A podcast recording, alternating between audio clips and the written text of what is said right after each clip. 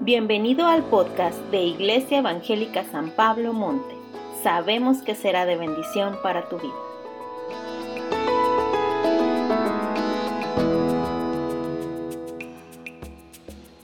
puros testimonios. Yo hace tiempo yo le decía, Señor, y eso de verdad, nadie más lo sabía más que yo y el Señor. Yo le decía, Señor, un día quiero pasar a prender la, la vela. Yo le decía, hace como dos semanas yo le decía, pero nada más era él y yo. Y cuando me hablan y me dicen, oye Ricardo, vas a subir a, a, prender la vela, déjenme decirles, ¡Uh! es que es un privilegio, de verdad, te amo Dios, te amo Dios.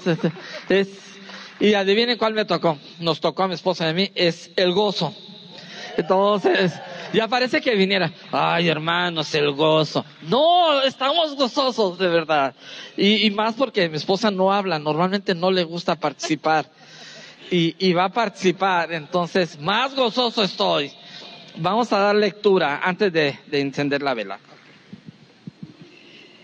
Pero el ángel les dijo, no temáis, porque he aquí os doy nuevos, nuevas de gran gozo que será para todo el pueblo. Que os ha nacido hoy en la ciudad de David un Salvador que es Cristo el Señor. Amén. Encendemos. No te vayas a quemar con la pila. Gracias. Gracias.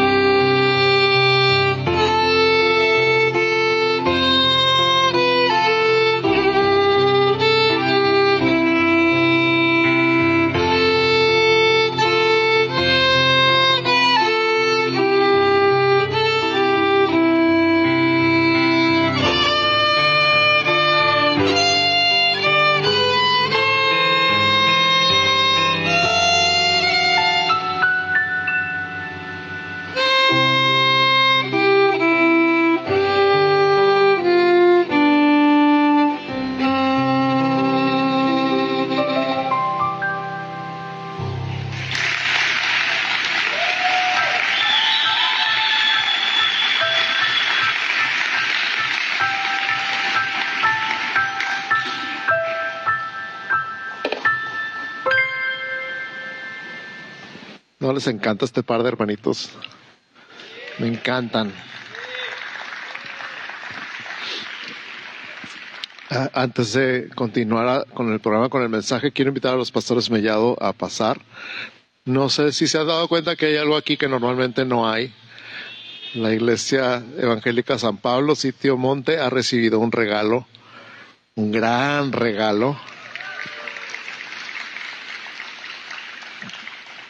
que para un músico como yo es un sueño hecho realidad.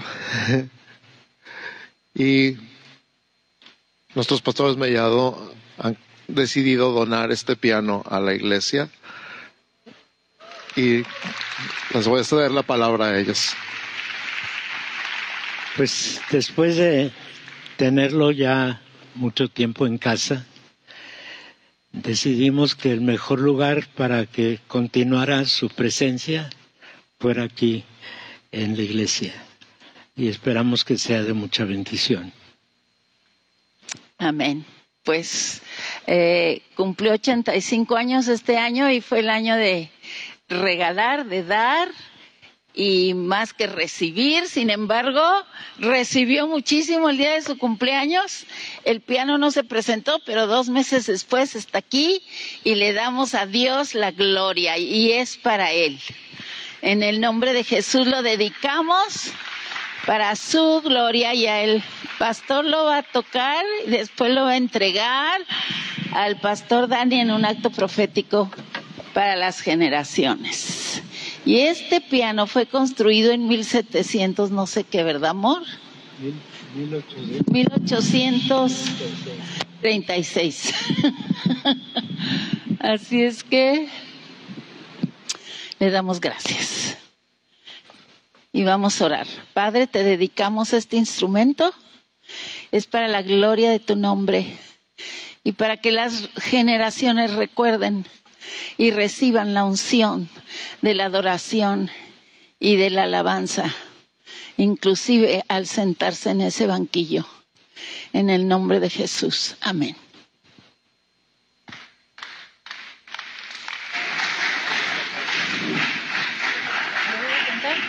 con él. Ok, todos vamos a cantar este himno. ¿Sí va a aparecer, amor? Así. Pónganse de pie.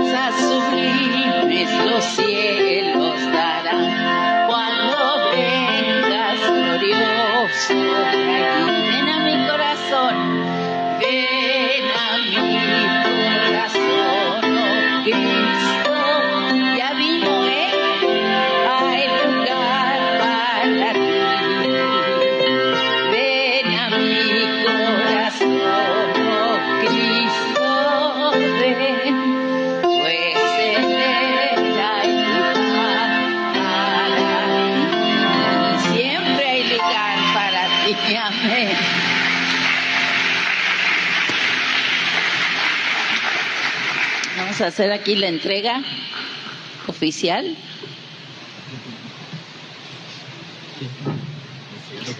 A ver qué toca, pastor. Denle un aplauso. Pueden sentarse.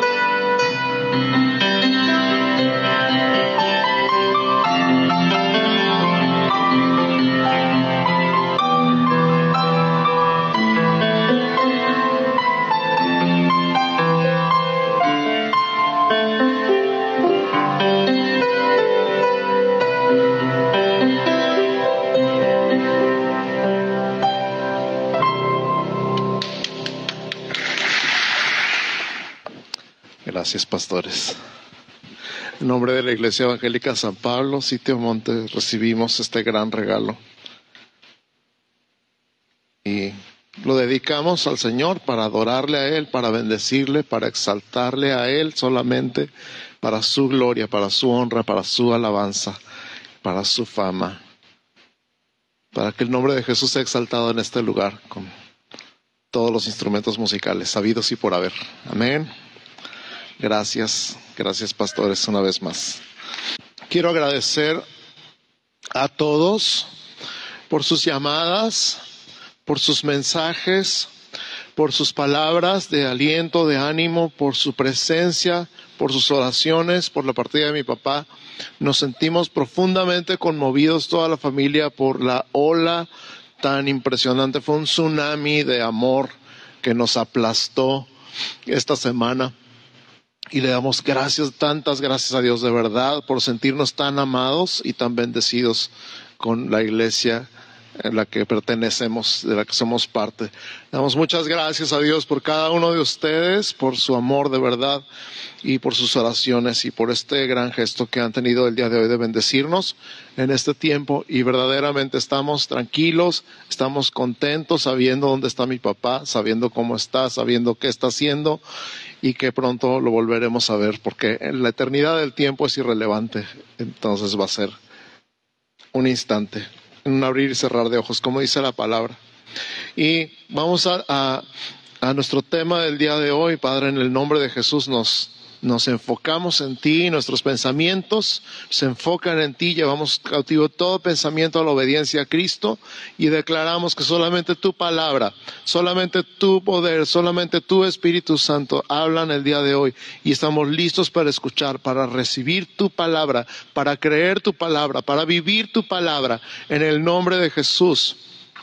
Nos sometemos a ti, a tu señorío, a tu autoridad, a tu palabra, en el nombre de Cristo Jesús. Este tiempo es tuyo, es tuyo en el nombre de Jesús. Amén.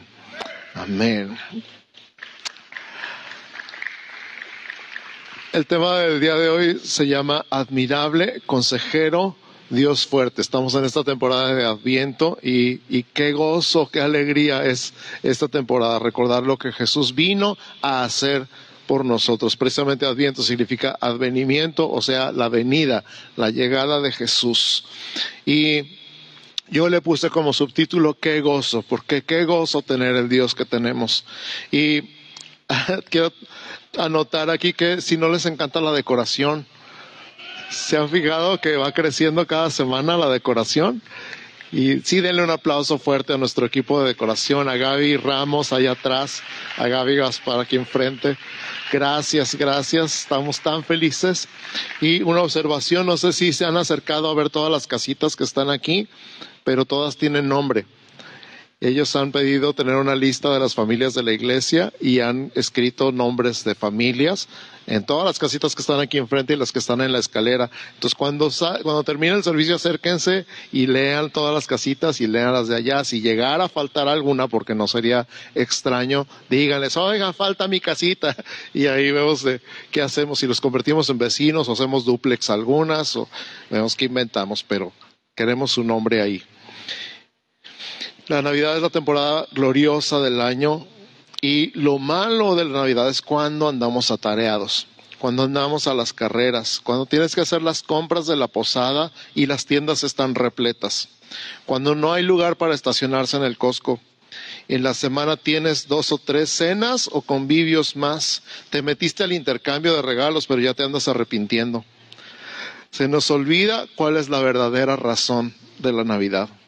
Por eso es tan importante que tú y yo aprovechemos este momento para recordar el sentido de todo. Y como ya dije, Adviento significa la venida. ¿La venida de quién? Ni más ni menos que de Jesús, el Hijo de Dios. Es tiempo de aprovechar, reflexionar en el verdadero significado de la Navidad y expliquemos un poquito, tenemos las velas de la corona y tenemos cada vela un significado, la llegada en general de la luz del mundo. Jesús es la luz del mundo y con cada vela más cerca, cada domingo de Adviento prendemos una vela, la esperanza, la paz, el gozo, el amor y finalmente cuando la corona está llena, la llegada de la luz que es Jesús. La Navidad se trata de Jesús. Di conmigo, la Navidad se trata de Jesús. La Navidad se trata de Jesús. Voltea con tu vecino y dile, la Navidad se trata de Jesús. Hace poquito me preguntaba parte de nuestro equipo si podíamos usar gorritos de Santa en, la, la alabanza. Aquí te dije, pueden usar el gorrito que quieran menos el de Santa, porque la Navidad no se trata de santas. Pueden usar todos los gorritos y todos los sombreros navideños y los abrigos y los colores que quieran menos cualquier referencia que no sea Jesús. Por eso no van a ver aquí renos ni nevadas, ni nada de que tenga que ver con el Polo Norte, porque se trata de Jesús, y conmigo, se trata de Jesús, se trata de Jesús. Jamás debemos olvidar que la Navidad se trata de Jesús. Todo lo demás es externo y siempre va a haber una corriente del mundo para tratar de distraer de Jesús. En todas las celebraciones cristianas hay otra cosa que el mundo ofrezca que no sea Jesús. Y tienes que ser sabio para reconocer, ah, esta es la copia pirata. Yo no quiero la copia pirata de Semana Santa. Yo no quiero la copia pirata de Navidad. Yo quiero el original. Yo quiero lo que es. Amén. Entonces no te dejes llevar, que no te engañen con la copia pirata. Vete con el original. Y el original siempre, siempre, siempre será Jesús. El gozo que tenemos es por tener a Jesús. El gozo que tenemos es por tener a Jesús. Hay una canción de allá de mis tiempos en los ochentas que cantábamos que decía, este gozo que tengo yo, el mundo no me lo dio. Y como el mundo no me lo dio, no me lo puede quitar. Así que, ¿cuál es tu gozo? Mi gozo es Jesús. ¿Por qué estoy gozoso? Porque tengo a Jesús y eso nunca cambia. En la Biblia la palabra gozo tiene que ver mucho más que alegría. Es bienestar, es júbilo, es deleite, es regocijo. Y la definición está acompañada de un sentido de moralidad y rectitud. Gozo es, en pocas palabras, disfrutar de Dios y de todas las cosas buenas que provienen de Él. Lo repito. Gozo es, en pocas palabras, disfrutar de Dios y de todas las cosas buenas que vienen de Él. Por eso cantamos este gozo que tengo yo, el mundo no me lo dio y no me lo puede quitar. La semana pasada platicábamos cómo Jesús, el príncipe de paz, nos llena no solo de paz, sino también de gozo. Y les ponía el ejemplo de cuando se va la luz en la noche y nos quedamos a oscuras y andamos a tientas y tropezones. Pero cuando regresa tenemos estos dos sentimientos, paz y gozo. Jesús es la luz de nuestra vida. Y cuando llegó, llenó nuestra vida de esperanza, llenó nuestra vida de paz y llenó nuestra vida de gozo. ¿Cuántos dicen amén? ¿Cómo era tu vida antes de Jesús? Sin esperanza, sin paz, sin gozo. Ahí andaba uno todo triste por la vida, como zombie. Pero ahora nuestra vida está llena si está llena de Jesús, está llena de esperanza. Si está llena de Jesús, está llena de gozo. Si está llena de Jesús, está llena de paz. Amén. Él es la luz, la verdadera luz. Y fíjate cómo lo dice Isaías 9, verso 2. Dice, el pueblo que andaba en tinieblas, lo que hablábamos hace rato cuando se te va la luz. El pueblo que andaba en tinieblas vio gran luz. Di conmigo, gran luz. Porque Jesús no solamente es la luz, es gran luz. No es una velita, es un reflector de esos enormes como los que tiene la migra ahí en la línea.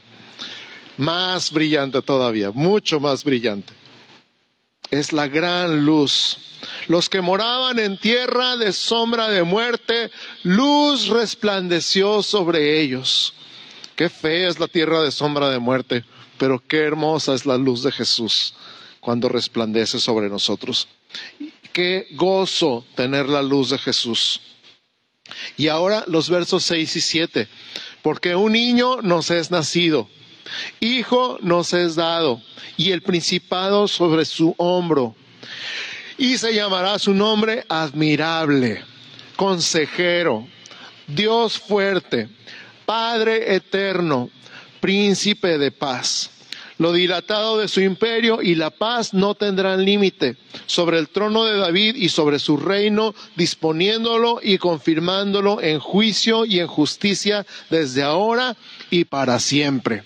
El celo de Jehová de los ejércitos hará esto.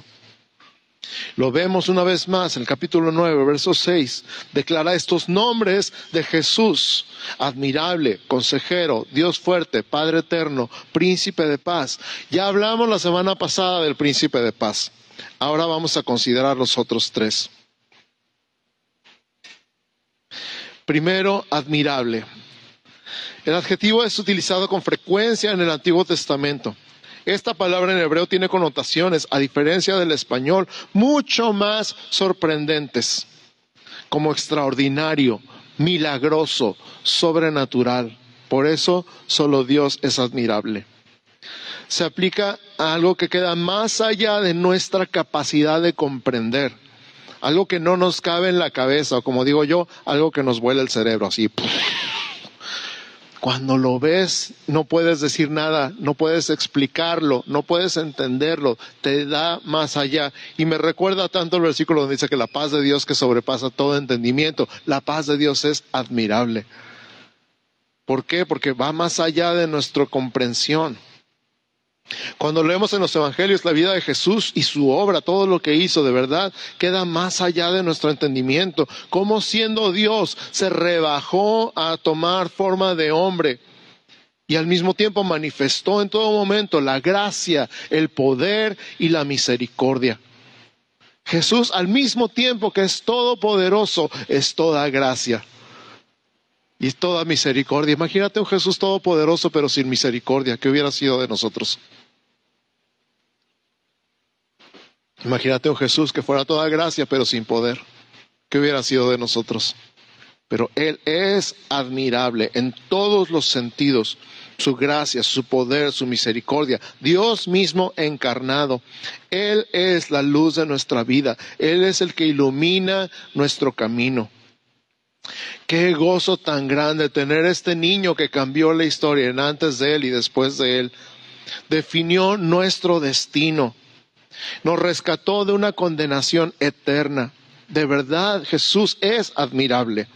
Nunca vamos a terminar de entender cómo Dios, siendo Dios, tomó forma de hombre para cumplir su deseo de redimirnos, de comprarnos, de pagar con su sangre el precio de nuestra vida. Una vez leí esta frase que me voló el cerebro. La única razón por la que Dios tomó forma de hombre es para tener sangre para derramar, por amor a ti. Escúchalo otra vez. La única razón por la que Dios tomó forma de hombre es para tener sangre para derramar, por amor a ti. Eso es admirable. Nunca lo terminaremos de comprender, pero lo podemos creer y aceptar por fe. Todo estaba determinado desde el principio, desde antes de decirse a la luz, ya estaba destinado. Sacarnos de condenación, de tinieblas y de la cárcel del pecado. Primera de Pedro 1, 18 al 21. Si estás tomando notas, Primera de Pedro 1, del 18 al 21 dice, sabiendo que fuisteis rescatados de vuestra vana manera de vivir, la cual recibisteis de vuestros padres, no con cosas corruptibles como oro o plata, sino con la sangre preciosa de Cristo, como de un cordero sin mancha y sin contaminación, ya destinado desde antes de la fundación del mundo pero manifestado en los postreros tiempos por amor de vosotros y mediante el cual creéis en Dios, quien le resucitó de los muertos y le ha dado gloria para que vuestra fe y esperanza sean en Dios. Otra vez esa palabra esperanza ahí sembrada. Para que tu fe y tu esperanza sean en Dios, Jesús vino y tomó forma de hombre.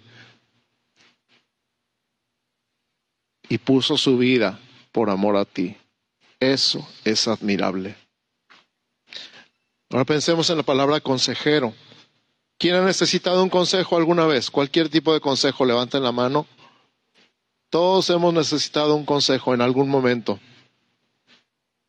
A menos que seas tan soberbio que creas que lo puedes todo y que lo sabes todo. Algún día te darás en la frente y dirás, necesito ayuda. ¿Qué tipo de consejo deseas recibir? ¿Qué tipo de consejero te conviene? Yo buscaría un consejero sabio, ¿verdad? ¿Tú también? Yo buscaría un consejero que cada consejo que diera fuera atinado. Que todo lo que me dijera fuera de provecho. Que satisfaciendo mi necesidad fuera alguien en que yo pudiera confiar. Yo necesito un consejero sabio y confiable. Y Jesús es consejero con mayúscula. Jesús es el consejero por excelencia. Escucha lo que dice Isaías 11 del 1 al 5. Si estás tomando notas, Isaías 11 del 1 al 5 dice, saldrá una vara del tronco de Isaí y un vástago retoñará de sus raíces y reposará sobre él el espíritu de Jehová, espíritu de sabiduría y de inteligencia, espíritu de consejo y de poder, espíritu de conocimiento y de temor de Jehová Anota esta cita, te conviene. Isaías 11 del 1 al 5. Repito esta parte. Saldrá una vara del tronco de Isaí y un vástago retoñará de sus raíces. Cuenta conmigo, reposará sobre él el espíritu de Jehová. Espíritu de sabiduría y de inteligencia. Espíritu de consejo y de poder. Espíritu de conocimiento y de temor de Jehová. Amén. ¿Cuántos son? Siete. ¿Les suena conocido el número? Hace poquito leímos en Apocalipsis, ¿se acuerdan? Siete candeleros, siete estrellas, siete espíritus. Aquí están uno por uno. 700 años antes de Cristo. Qué impresionante y le hará entender diligentemente en el temor de Jehová. No juzgará según la vista de sus ojos, ni arguirá por lo que oigan sus oídos, sino que juzgará con justicia a los pobres, y arguirá con equidad, perdón, con equidad por los mansos de la tierra, y herirá la tierra con la vara de su boca, y con el espíritu de sus labios matará al impío, y será la justicia cinto de sus lomos, y la fidelidad ceñidor de su cintura. Siempre pienso en este pasaje porque antes de ser cristiano ya había leído la Biblia y cuando leía esta parte decía, ay, qué miedo, porque irá a la tierra con la vara de su boca y con el espíritu de sus labios matará al impío. Y no tengo mucho tiempo, pero tú puedes ver que la Biblia dice que la espada del espíritu es la palabra de Dios. Y también dice la Biblia que la palabra de Dios es viva y eficaz y más cortante que toda espada de dos filos. Y también dice en Apocalipsis que Él matará a las naciones con la espada que sale de su boca. Y yo decía, qué miedo. Pero después entendí, depende de qué lado estés. Si tú estás del lado de los impíos, ten miedo. Pero si estás del lado de los redimidos, dale gracias a Dios, porque la justicia siempre va a ser de su lado. Y dice, será la justicia cinto de sus lomos y la fidelidad ceñidor de su cintura. Y esto, este cinto y este ceñidor me recuerda a las fajas que usan los levantadores de pesas. Cualquier persona que levanta cosas pesadas se tiene que fajar para no dañarse precisamente sus lomos, los músculos de su espalda baja. Cuando algo es demasiado pesado, te tienes que fajar. Y dice la palabra aquí que la justicia es cinto de sus lomos y la fidelidad ceñidor de su cintura. Como si algo fuera demasiado pesado para él, como si algo fuera imposible para él, su justicia y su fidelidad lo sostienen todo en su lugar. Y cuando tú tienes estas dudas de si Dios va a hacer justicia o si Dios es fiel, si por cualquier causa tú tuvieras esta debilidad en tu pensamiento, en tu alma, en tu corazón, de si Dios será justo, será fiel, déjame decirte que Él te presta el cinturón de su justicia y la faja de su fidelidad para que tú puedas sostenerte en tu lugar. Para que tú puedas sostenerte, Él te presta y dice, ten, te presto mi cinto él es fiel. No te quepa la menor duda. Su justicia y su fidelidad son para siempre. Jesús es el consejero que te puede guiar, te quiere guiar en todos tus caminos y con toda seguridad vas a llegar a tu destino si confías en Él. Salmo 119, 105 si estás tomando nota, Salmo 119, 105 dice, lámpara es a mis pies tu palabra y lumbrera a mi camino. Lámpara es a mis pies tu palabra y lumbrera a mi camino. A lo mejor en nuestros tiempos esto no tiene mucho sentido porque tenemos alumbrado público en las calles. Pero a mí me ha tocado caminar en la sierra en la noche donde no hay nada, ni siquiera la luz de la luna yo he caminado en los cerros donde no ves absolutamente nada. Y tú tienes una lamparita y sientes que no sirve de nada porque está todo negro como boca de lobo. Pero si esa lamparita se te apaga, te pones a llorar porque no sabes ni para dónde caminar. Y esta palabra dice, lámpara es a mis pies tu palabra. Necesitarías estar en un lugar tan oscuro como para que la luz de una vela te diera tanta paz y tanto gozo con una lamparita, el flash de tu celular, digas, ay, gracias Señor por el flash de mi celular, que no se le acabe la pila. Lámpara es a mis pies tu palabra y lumbrera mi camino. Y esa lámpara nunca se apaga. Gracias a Dios porque Él ilumina tu camino. Ahora escucha lo que dice el Salmo 23. El Salmo 23, los versos 3 y 4 dice, confortará mi alma. Me guiará por sendas de justicia por amor de su nombre. Aunque ande en valle de sombra de muerte, no temeré mal alguno, porque tú estarás conmigo. Tu vara y tu callado me infundirán aliento. Qué impresionante que si tienes miedo, Él conforta tu alma. Si estás inquieto, Él te abraza y te conforta y te consuela y te fortalece. Y si no sabes por dónde caminar, Él te guía por las sendas de justicia. ¿Por qué? Por amor de su nombre. Y aunque andes en valle de sombra de muerte, me, recuerda tanto lo que leímos al principio de Isaías, el pueblo que moraba en tinieblas, ¿se acuerdan? Los que habitaban en tierra de sombra de muerte. Luz resplandeció sobre ellos, tan tan relacionados los dos pasajes. Pero no tengo miedo. ¿Sabes por qué no tengo miedo? Porque tú estás conmigo. No tengas miedo. ¿Por qué tienes miedo? ¿De qué tienes miedo? No tengas miedo. Dios está contigo. Él te guía, Él te dirige y Él te va a sacar adelante. ¿Sabes por qué? Por amor de su nombre porque tú vas a alabar y vas a bendecir y vas a exaltar su nombre cuando termine contigo. Alguna vez en nuestros viajes familiares, recuerdo que fuimos a unas ruinas antiguas y en esas ruinas había un laberinto con unas paredes altas como de dos metros. Y el chiste era entrar al laberinto y aprender cómo salir, pero los laberintos se ven diferentes desde adentro. No sabes para dónde agarrar. No tienes idea que hay la vuelta.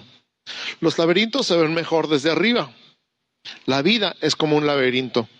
Pero tú y yo tenemos un consejero con mayúscula que ve toda nuestra vida desde arriba y nos dice, no te metas por ahí, mejor vete para el otro lado. Y siempre, siempre, siempre que sigamos su consejo, nos va a ir bien. ¿Te ha pasado que dices, ya no sé para dónde? El Señor te dice, acá estoy, de acá se ve muy bien. Escucha, pon atención, no te vayas para allá, no te metas en eso. ¿Todos han sentido esa dirección de Dios alguna vez? Cuando Dios le dice, por ahí no. ay, ¿quién sabe qué será eso que siento? Y ahí vas y al rato, pero ya no era. Pues no. Pero al mismo tiempo el Señor dirigiéndote, diciendo, por este lado, ve, habla, escucha, cállate. Más padre cuando dice que te calles que cuando te dice que hables. Créeme. Él es un consejero admirable. ¿Sabes por qué? Porque Él te conoce de principio a fin. Te conoce mejor de lo que tú te conoces a ti mismo. Conoce tus debilidades. Sabes dónde están las tentaciones y te dice cómo evitarlas. Tiene empatía. Se pone en tu lugar con todo lo que sientes y piensas y está listo para enseñarte el mejor camino. Qué gozo es tener este admirable consejero. Ya no necesitamos otro, no necesitamos estar considerando otras alternativas que se nos presenten. No tenemos por qué escuchar a personas que nos quieran mal aconsejar. Nuestro destino está seguro en Jesús. Gracias a Él ya estamos disfrutando la vida abundante y eterna. Es con Él con quien vamos a estar por toda la eternidad. Gracias Jesús por ser nuestro consejero. Y eres un consejero admirable, de verdad. Finalmente vamos a hablar de Dios fuerte. ¡Ay, qué emocionante es pensar en un Dios fuerte! No nos cuesta mucho esfuerzo pensar en Jesús como nuestro Salvador, nuestro Redentor. Estamos familiarizados con su historia, pero estar siempre considerando que al mismo tiempo, aún durante la encarnación, sigue siendo Dios. Este pasaje, este versículo nos confirma, nos enseña que Jesús en verdad es Dios encarnado y es Dios fuerte. En realidad todo el pasaje es un mensaje de esperanza, de luz que disipa las tinieblas, de gozo que echa fuera el dolor, de libertad que pone fin a la esclavitud. Esto es lo que nos está poniendo a nuestro alcance. Nos ha colocado como creyentes en su reino. ¡Wow! Y su reino no tendrá fin. El gobierno está sobre sus hombros, Él está en control. Todo cambió cuando este bebé nació. Este bebé que nació en Belén es Dios mismo y se presenta a nosotros como un bebé, pero sigue siendo Dios. sigue siendo admirable, sigue siendo impresionante. ¿Qué nos habla este título? Sin duda nació como un bebé. En hebreo la palabra Yelet no se puede traducir de otra forma más que un bebé, es más, un bebé varón, quien heredó el trono de David y todo el reino. Y este linaje es importante reconocerlo porque es el cumplimiento de las profecías. Y dentro de la profecía, como acabamos de leer, este niño es Dios fuerte, Dios poderoso el unigénito Hijo del Padre. Todos recordamos Juan 3:16, de tal manera amó Dios al mundo que dio a su Hijo unigénito, para que todo aquel que en él cree no se pierda, sino tenga vida eterna. No es cualquier niño. Fue concebido en cumplimiento de la promesa dada desde Génesis de que la simiente de la mujer aplazaría la cabeza de la serpiente. Resultó porque el Espíritu Santo lo produjo, Él produjo la concepción. Entonces, el nacimiento de Jesús no es nada más el nacimiento de un rey que podamos recordar, porque no es cualquier rey, amigos, es el rey de reyes y señor de señores. Celebramos Navidad porque celebramos a Dios venido en carne, a vivir en medio de nosotros y a cumplir el propósito eterno de nuestra redención. Celebramos la Navidad no solo por el cumplimiento de lo anunciado por siglos, celebramos que porque Dios tuvo a bien en su amor y misericordia venir por nosotros, es más, venir por ti. No mandó a nadie más, vino en persona. Escucha esto, no mandó a nadie más, Él vino en persona. Wow. Para salvarte, para traer salvación, vida eterna. Vino porque te ama con un amor eterno, ilimitado. Vino para adoptarte, para ponerte su nombre, meterte en su familia y llevarte a su casa.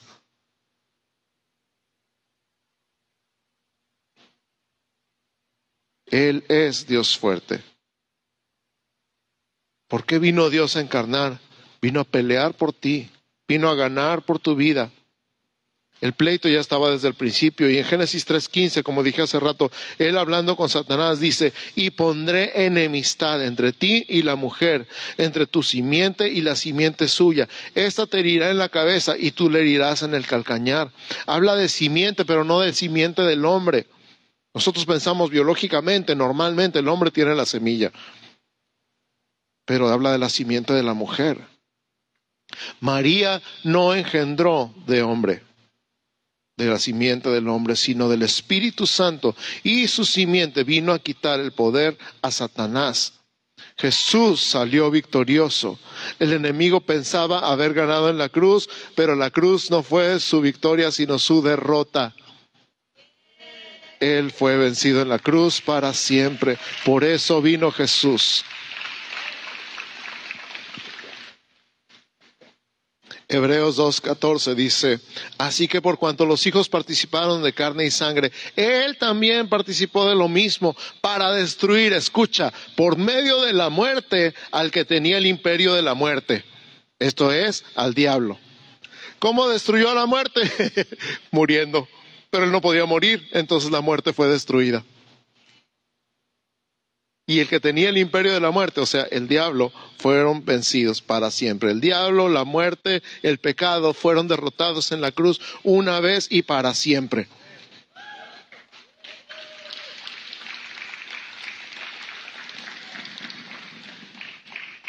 Lo que inició en Belén tuvo su clímax en el Calvario y su impacto es eterno. Colosenses 2.15 dice, despojando a los principados y a las potestades, los exhibió públicamente, triunfando sobre ellos en la cruz. La relevancia para nosotros está en las palabras de Jesús a sus discípulos. En Juan 16.33 dice, estas cosas os he hablado para que en mí tengáis paz. En el mundo tendréis aflicción, pero confiad yo he vencido al mundo. Gracias Jesús.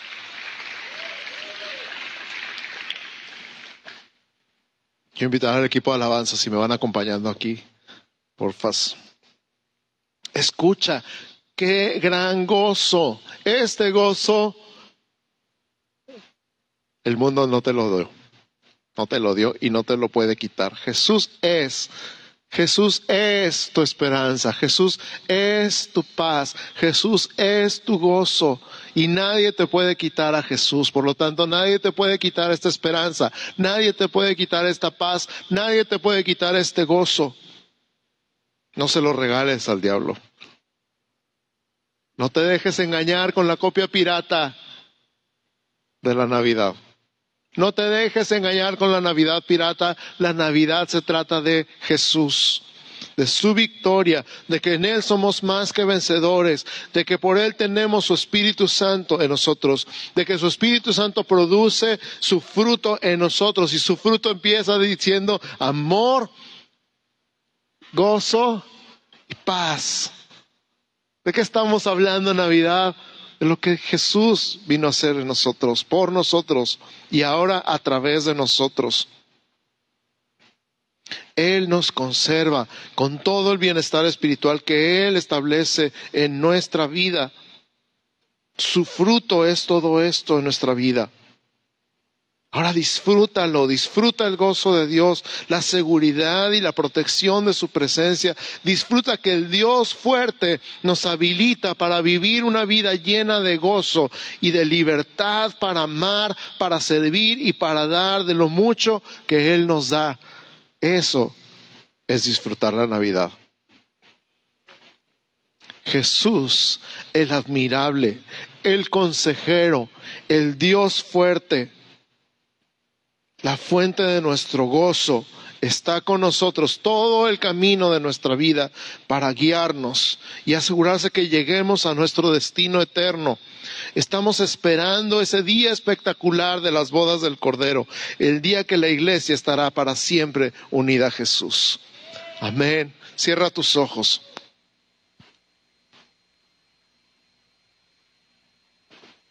Y medita otra vez en estas palabras admirable, consejero, Dios fuerte. Con estas tres tenemos el día de hoy. Estos tres nombres de Jesús tenemos para rato, para toda esta semana. Medita esta semana el gozo tan grande que tenemos de tener un Dios que es admirable con mayúscula. Su nombre es admirable siempre nos va a dejar admirados, siempre nos va a dejar sorprendidos, siempre nos va a dejar maravillados, siempre nos va a dejar con la boca abierta, con las manos en alto, diciendo, Dios, eres admirable, eres maravilloso, eres más allá de lo que puedo entender, no entiendo por qué nos amas tanto. Y te va a decir siempre lo mismo, porque quiero.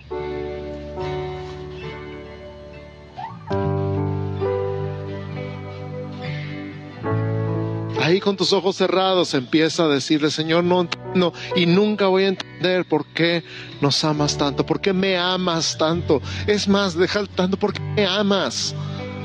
Y vas a escuchar muy adentro de ti estas palabras, porque quiero. Te amo porque quiero, porque yo soy amor. Hice todo lo que hice por amor a ti, porque te amo y te amo porque se me antoja. ¿Y quién eres tú para decirme a quién puedo amar y a quién no? Eres consejero, Padre, eres consejero, eres consejero con mayúscula. Jesús, eres consejero por excelencia y todo tu consejo es verdad y todo tu consejo es sabio y todo tu consejo es admirable. Eres un consejero admirable. Eres digno y mereces que ponga toda mi vida en tus manos, que mi futuro esté en tus manos, que mi destino esté en tus manos. Tú mereces toda mi confianza porque tú eres admirable. Si en alguien puedo confiar y soltarme y abandonarme completamente, es en ti. Tú eres mi consejero. Y en este momento, justo en este momento, si tú tienes decisiones que te ha costado trabajo tomar, en este momento levanta tu mano y dile, Señor, te pongo esta decisión en tus manos. Pongo esta decisión en tus manos. Mi vida está en tus manos. Mi futuro está en tus manos. El futuro de mi familia está en tus manos. El futuro de mi empresa está en tus manos.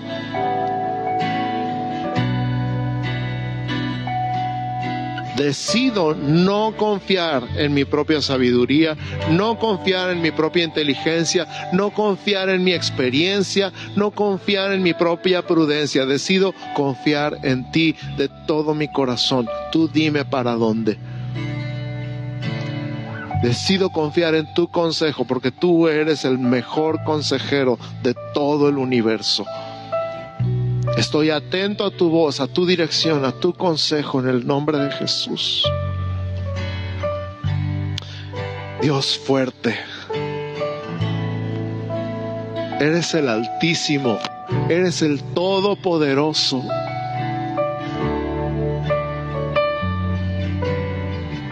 ¿Y cuántas veces en la palabra dices, habrá algo difícil para mí? No hay nada imposible para Dios y al que cree todo le es posible. Si tú venciste al diablo, a la muerte y al pecado en un solo día, Dios, en un solo día, la humanidad batallando por siglos, y tú en un instante quitaste todo de en medio, habrá algo difícil para ti.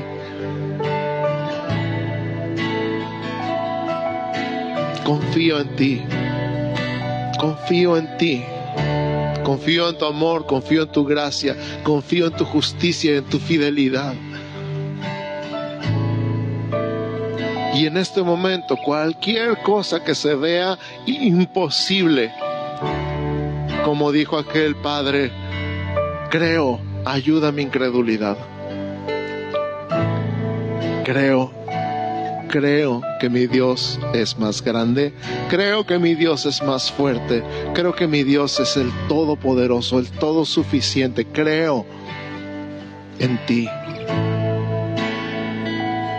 Y estas peticiones que están en esta cajita, las ponemos delante de ti, el Dios todopoderoso, el Dios del universo, creador de los cielos y de la tierra cada petición de sanidad, de provisión, de protección, de sabiduría, de libertad de adicciones, cada petición de salvación de seres queridos, de consuelo, de fortaleza, de paz, están delante del Dios del universo delante de ti, Señor. Y así como aquel rey fue al templo y extendió delante de ti esas cartas de los invasores y dijo, no sabemos qué hacer, pero míralas tú. Así delante de ti están estas peticiones y te decimos, yo no sé qué hacer. Yo no sé qué hacer, pero tú sí sabes. Delante de ti están todas nuestras necesidades.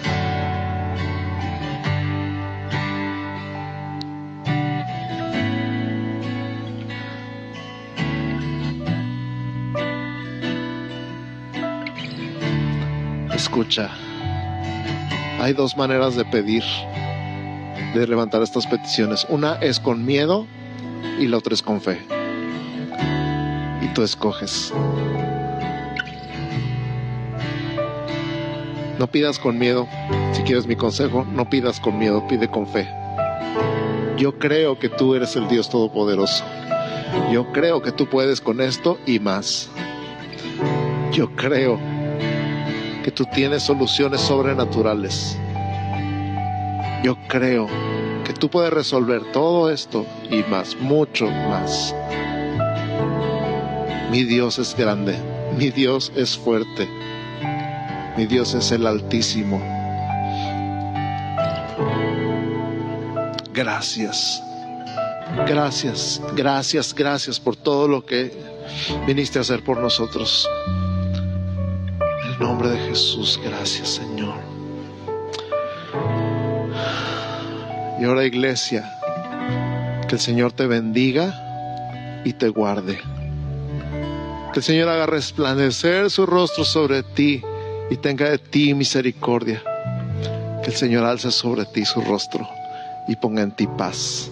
En el nombre de Jesús. Amén. Amén, amén. Buenas tardes a todos.